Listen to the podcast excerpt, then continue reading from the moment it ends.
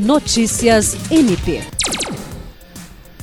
O Ministério Público do Estado do Acre promoveu nesta quarta-feira uma reunião para discutir as ações do projeto Migração Infância Protegida. A temática foi debatida pelo Centro de Apoio de Defesa dos Direitos Humanos e Cidadania, Centro de Apoio Operacional de Defesa da Criança e do Adolescente, Educação e Execução de Medidas Socioeducativas, Grupo de Atuação Especial em Contextos Migratórios e a primeira Promotoria Especializada de Defesa da Criança e do Adolescente.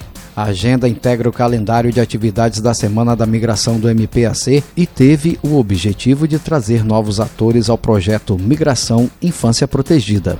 A temática foi debatida pelos procuradores de justiça Cátia Rejane de Araújo Rodrigues e Francisco Maia Guedes e a promotora de justiça Diana Pimentel.